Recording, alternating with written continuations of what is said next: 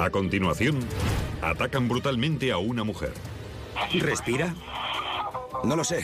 Está en el suelo y hay sangre por todas partes. Pero antes de morir, la víctima revela una pista. Escrita en la pared hay la palabra ROC, rock. La pista lleva a los investigadores hasta un servicio de acompañantes y un tiroteo entre rivales. Te lo esperas de una película, pero no de la vida real. Pero una minúscula pista hallada en un lugar improbable pone en evidencia al asesino.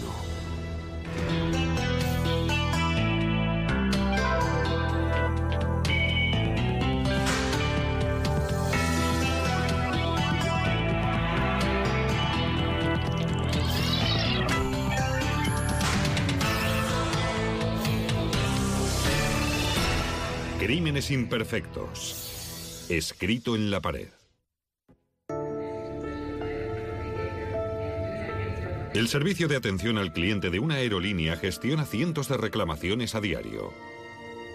Karen Panel disfrutaba de su trabajo en la aerolínea, pero cuando supo que tenía esclerosis múltiple, se preguntó si podría seguir trabajando. Creo que Karen tenía miedo de llegar a un estado que le impediría disfrutar de la vida como le gustaba. Un sábado por la mañana, el novio de Karen, Tim Permenter, se preocupó al no poder contactar con ella. Se preocupó por ella porque sufría esclerosis múltiple en su fase inicial. Era propensa a sufrir desmayos. No contestaba al teléfono. Así que Tim fue al apartamento de Karen en Tampa, Florida, para ver si estaba bien. Encontró la puerta entreabierta, se preocupó aún más, entró y a pocos metros la vio yaciendo en el suelo. No se preocupe, la ambulancia va hacia allí. ¿Qué le pasa? No lo sé. Está en el suelo. ¿Cómo dice? Está en el suelo. ¿Está consciente? No. ¿Respira? No lo sé. Está en el suelo y hay sangre por todas partes. La muerte de Karen se declaró en la escena del crimen. En el apartamento, los investigadores encontraron la caja de una pizza sobre la encimera. El recibo indicaba que la habían entregado a las 8 y 48 de la noche anterior. Los investigadores también advirtieron sangre en la pared junto al cuerpo de Karen y sangre en los dedos de la mano derecha. Escritas en la pared había tres letras que formaban R-O-C. Los investigadores descubrieron que Rock era el exnovio de Karen, Rock Herpig. Hace más de 20 años que me dedico al periodismo y es el primer caso que recuerdo de alguien que escribe un nombre en la pared con su propia sangre para dar pistas a la policía. Lo esperas de una película de Hollywood, pero no de la vida real. Karen Panel y Rock Herpig habían tenido una amarga separación un año antes. Además, los familiares contaron a la policía que Herpig había estado muy enganchado a las drogas y que aquello provocó la separación. Llamaron varias veces a la policía para que acudiera a su casa por incidentes domésticos. Tuvieron una relación muy turbulenta. La policía interrogó a Rock Herpig el día después de encontrar el cuerpo de Karen. Toda la conversación empezó con una amiga tuya tiene un problema. Y pregunté, ¿qué amiga? Y respondieron, Karen Panel. Y dije, ¿qué ha hecho ahora? Y contestaron, bueno, no ha hecho nada. Está muerta. Herpig negó toda relación con la muerte de Karen. Rock se sorprendió al vernos. Aseguró que hacía seis meses que veía a Karen. Me explicaron que mi nombre estaba escrito en la cocina con la sangre de Karen. Pero no era una pregunta, sino una afirmación. No buscaban mi comentario. No querían comentarios, así que no hice ninguno. Herpig declaró que se ofendió por el interrogatorio. Y a partir de ese momento empezaron a decir, ¿dónde estaba el 11 de octubre? ¿O qué tiene que decir? Verá, estaba... No sé dónde estaba ese día. Tendría que mirar mi calendario. Por el amor de Dios. Como la entrada del apartamento de Karen no estaba forzada y había el nombre de Rock escrito sobre la pared, era lógico pensar que la policía lo considerara sospechoso. No habían robado nada de la casa. ¿Qué motivo podía haber? Y asumieron que era definitivamente odio hacia Karen. Mis huellas estaban por toda la casa. Había vivido con Karen Panel durante un año. Compartíamos todas las estancias del apartamento y era comprensible que estuvieran por todas partes. Conocía a Karen, sabía cuáles eran sus hábitos. Con seguridad conocía la casa. Podía entrar en la casa. Karen no se habría sobresaltado al verle. En fin, que era un suma y sigue de elementos que nos llevaron a investigarle.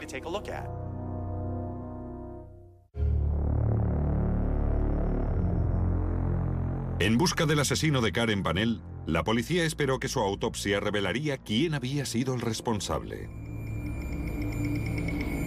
El médico forense determinó que la habían apuñalado 17 veces. Aquel nivel de violencia fuera de lo común apuntaba a una relación personal entre Karen y su asesino. El apuñalamiento es una forma muy personal de matar a las personas. Normalmente se apuñalan con tal ensañamiento cuando ese alguien es próximo a la persona. Los forenses hallaron epiteliales bajo las uñas de Karen. Desgraciadamente, el test de ADN no era determinante. Eran las peores noticias que podían darnos. Karen era una chica admirable, siempre activa, vivaz y muy inteligente. Era la típica persona llena de vida que se hace querer. La autopsia de Karen Panel sí que ofreció una contradicción curiosa. Faltaban tres trozos de la pizza que hallaron en el apartamento de Karen la noche de su asesinato. Pero el forense no los encontró. No había comido pizza. El repartidor declaró que había entregado la pizza a Karen antes de las 9 en la puerta. Por lo que el asesino puede que ya estuviera dentro cuando llegó la pizza o que llegara más tarde. El novio de Karen, Tim Permenter, quien había descubierto el cuerpo, tenía una coartada para esa hora. Estaba con un amigo en una cabaña del lago Moon a 40 kilómetros, una coartada que cuadraba. La persona que más interesaba a la policía era Rock Herpig, cuyo nombre estaba escrito en sangre junto al cuerpo de Karen. No dije nada, pero es inquietante. Es muy inquietante. Lo es. Pero un análisis más detallado de la autopsia empezó a poner en duda las letras escritas en la pared. Karen había sufrido una herida profunda en la columna vertebral. Una de las puñaladas daña la espina dorsal a la altura de la octava vértebra torácica. Lo que significaba que habría quedado medio paralizada.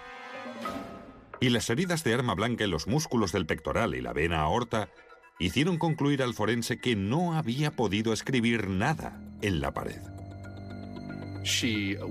No habría tenido suficiente presión sanguínea y suficiente volumen de sangre para repetidamente hundir el dedo, porque sus dedos no son un bolígrafo. No le sangraba el dedo y tendría que haberlo untado varias veces, así que estaba muerta cuando lo escribieron. Y el análisis de la sangre salpicada reveló que quien escribió sobre la pared lo hizo mucho después del ataque. Había partes de las letras que se habían escrito encima de sangre salpicada y esa sangre debajo de las letras no se veía afectada. Eso se explicaba porque la sangre que había salpicado durante la agresión se había secado antes de que escribieran las letras. Y la familia de Karen señaló otra incongruencia. La sangre estaba en la mano derecha de Karen.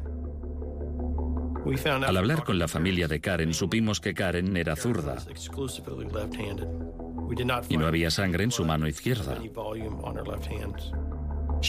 No habría escrito nunca una pista en la pared usando la mano derecha. Por eso las autoridades tuvieron más que motivos para pensar que era un truco. Pero si Karen no escribió aquel nombre en la pared, ¿quién lo hizo? Tenía que ser alguien que conociera el nombre del exnovio de Karen y quisiera incriminarle. Pero hacer aquella pintada e intentar hacer creer que fue otra persona quien lo hizo indica claramente que no era su primera vez. No era su primera vez. Y la policía lo sabía. Sabían lo que tenían entre manos. Un posible sospechoso era el exmarido de Karen, Jeff Payne. Karen le estaba pidiendo un aumento de la pensión alimenticia tras haber sabido su diagnóstico de esclerosis múltiple.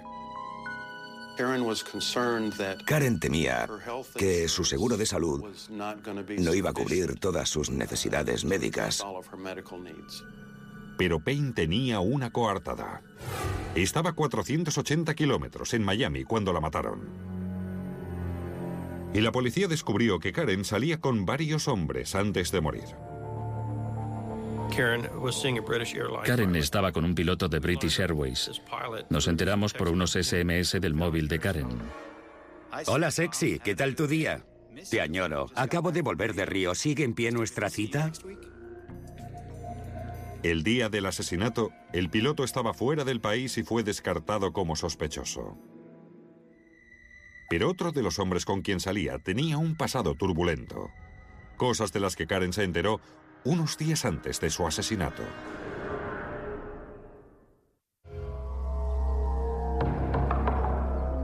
Cuando la policía revisó los antecedentes del hombre que había encontrado el cuerpo de Karen Panel, Tim Permenter de 36 años, descubrió que tenía un pasado interesante. Karen y él apenas llevaban saliendo unos meses. Se habían conocido cuando Karen compraba un coche nuevo y Tim era el vendedor. Muy inteligente. Estaba al día de la actualidad, la historia. De hecho, jugamos varias veces a juegos online de preguntas y respuestas. Y me fastidia tener que admitir que me ganó unas cuantas veces. Pero unos días antes de morir, Karen contó a sus amigos que se había enterado de aspectos muy alarmantes sobre Permenter. Estaban viendo un programa en la tele sobre personas y sus pasados ocultos, esqueletos escondidos en el armario, por así decirlo. Y mientras lo veían, Karen comentó a Tim que cómo podía ser que la gente se guardara secretos así. Tim la miró y le confesó que él tenía un secreto. Encendió el portátil y se metió en la página web del Departamento de Centros Penitenciarios de Florida. Allí estaba su foto. Había salido de la cárcel hacía un año y seguía en libertad condicional. Tim le dice que es presidiario. Sus antecedentes penales incluyen 16 delitos, incluido un intento de asesinato. Había participado en un tiroteo. Era un criminal. Permenter confesó a Karen que sus antecedentes penales se remontaban a su paso por la universidad. En una ocasión, lo habían arrestado por dirigir una red de prostitución ilegal. Supuestamente tenía una agencia de acompañamiento en Gainesville, Florida, donde está la universidad. El servicio de acompañamiento era una tapadera de prostitución. Mientras dirigía aquel negocio, Permenter se enfureció al saber que otro servicio de la competencia le robaba clientes. Así que él y otro señor fueron a Tallahassee con armas y alquilaron una de esas señoritas de compañía de esa agencia. Y cuando la tuvieron delante, sacaron las armas y le exigieron que los llevara hasta su jefe. Se produjo un tiroteo. Permenter disparó e hirió a su rival y también recibió dos tiros. Fue directamente del hospital a la cárcel con una condena de 12 años. No es alguien con quien quiera salir. Por supuesto, Karen, cuando comienza a salir con Tim, no sabe nada. Cuando Karen supo la verdad, terminó la relación y empezó a salir con otros hombres. Tim, que era un tipo muy celoso, empieza a fisgar por la casa en busca de pruebas, revisando la basura, registrando sus cosas. Según los amigos de Karen, Tim halló un condón usado en la basura de Karen y se puso furioso. No era la primera vez que Karen tenía problemas con Tim por haber hablado con otros hombres amigos de ella. Recuerdo una noche que hablamos y Karen me contó que Permenter la había intentado estrangular y le respondí que debía ir inmediatamente a la policía e iniciar una orden de alejamiento. Pero Permenter negó su implicación en el asesinato de Karen y tenía una coartada para la noche del crimen. Declaró a la policía que había dormido en casa de un compañero de trabajo en una cabaña del lago Moon a 40 kilómetros de distancia. Pero en el registro de llamadas del teléfono de Permenter, había una llamada a su compañero a las 9 y 32 de la noche, lo que indicaba que no estaba con él todavía y había llamado desde un lugar sospechoso. La llamada telefónica había quedado registrada en una torre próxima al apartamento de Karen. No decía la verdad sobre su paradero mientras llamaba. Es imposible. No estuve allí. La torre repetidora está justo al salir del complejo de apartamentos, así que no te dio tiempo de ir tan pronto. Es imposible. Pero ya la habían matado antes de las nueve y media. No sé, no tengo explicación. La policía se concentró entonces en la pizza entregada en el apartamento de Karen a las 8 y 48 de la noche. Faltaban tres trozos, pero no hallaron pizza en el estómago de Karen. Rociaron con ninidrina la caja de la pizza, que reacciona con los aminoácidos del sudor y revela huellas dactilares. Se forma una mancha lila que deja ver las huellas en color lila o rojizo en superficies de papel o cajas y otras superficies absorbentes. Varias personas habían manipulado la caja y aquello causaba problemas potenciales. Es muy difícil rastrear y localizar a todas las personas que han tenido acceso a la caja de pizza desde que estaba en una estantería hasta el repartidor y el resto de personas. Compararon las huellas con las personas que pensaban que podían estar relacionadas con el caso. Karen, Tim Permenter y el exnovio de Karen, Rock Herpig. Las huellas de Rock no estaban, pero sí las de Tim Permenter. Hemos hablado con Rock. Rock estaba con mucha gente y con su nueva familia política. Yo no la he matado. ¿Cómo puede ser? Estuviste allí e insistes, ¿no? No lo sé.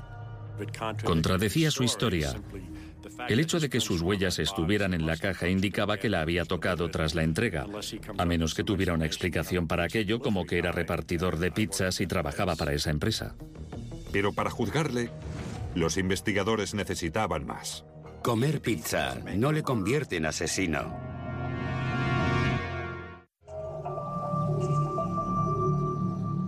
Karen Panel decidió poner fin a su relación de tres meses con Tim Permenter cuando supo que había pasado 12 años en la cárcel por secuestro e intento de asesinato. Empezó a salir con otros hombres y aparentemente Tim Permenter se enteró. Según los fiscales, aquel era un móvil posible. Seguramente pensó que nadie podía terminar con él, que no toleraba ese trato. Las primeras pruebas de ADN de las células epiteliales debajo de las uñas de Karen no eran concluyentes. Por eso, los científicos recurrieron a un test de ADN más sofisticado con la esperanza de obtener resultados. Un test Y de ADN únicamente analiza el cromosoma Y presente en los hombres. No analiza el ADN de mujeres como las células epiteliales de Karen que podrían estar presentes. Es importante, especialmente cuando se analizan pequeñas cantidades de ADN. Esta vez, resultó. Había ADN en las uñas. Era el de Permenter. Los abogados de la acusación dedujeron que Tim Permenter fue a casa de Karen con la intención de reavivar su relación. Pidieron una pizza que llegó poco antes de las nueve. Pero las pruebas indican que Karen nunca comió de aquella pizza. En algún momento, la situación se violentó. Permenter cogió un cuchillo de la cocina y la apuñaló repetidas veces. Mientras Karen luchaba por su vida, le arañó y su tejido epitelial quedó bajo las uñas.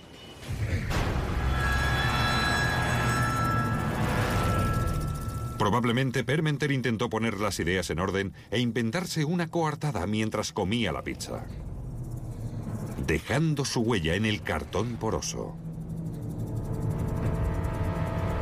Cuando decidió pintar el nombre del exnovio de Karen en la pared con sangre, el charco ya se había secado. La sangre húmeda sobre la seca reveló a los investigadores que aquello había sido muy posterior. Cuando untó de sangre la mano derecha de Karen, olvidó que era zurda. Luego llamó a su amigo para montar una coartada. Su llamada quedó registrada en la torre telefónica próxima al apartamento de Karen. Pedimos una orden para analizar su registro de llamadas y detectamos que la primera llamada de Tim fue hecha a las 9.32 cerca de la casa de Karen Panel. Fue clave porque desmontó toda su versión.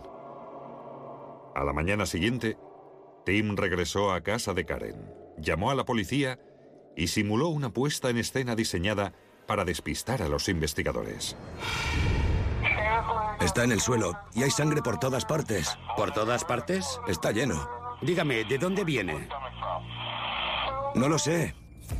Si hubiera intentado sentarse, sin importar las heridas, la sangre que fluía de la aorta lo habría dificultado o impedido. Habría caído hacia atrás inmediatamente. Impermenter fue juzgado y condenado por asesinato en primer grado con una sentencia de cadena perpetua, sin condicional. Curiosamente, no agradeció que el juez le perdonara la vida. Tim nos contó que quería ir a la silla eléctrica, que no quería pasar toda su vida encerrado. Fue un caso de manual de alguien que se creyó más listo que los investigadores. Pero cuanto más se esforzaba, más pruebas dejaba. Ese tipo se cree más listo que nadie y por eso se le fue la mano al matar. Esta escena en particular estaba llena de pruebas forenses. Sin embargo, si no sabes qué hacer con ellas, no sirven de nada. La medicina forense podría decirse que me salvó la vida.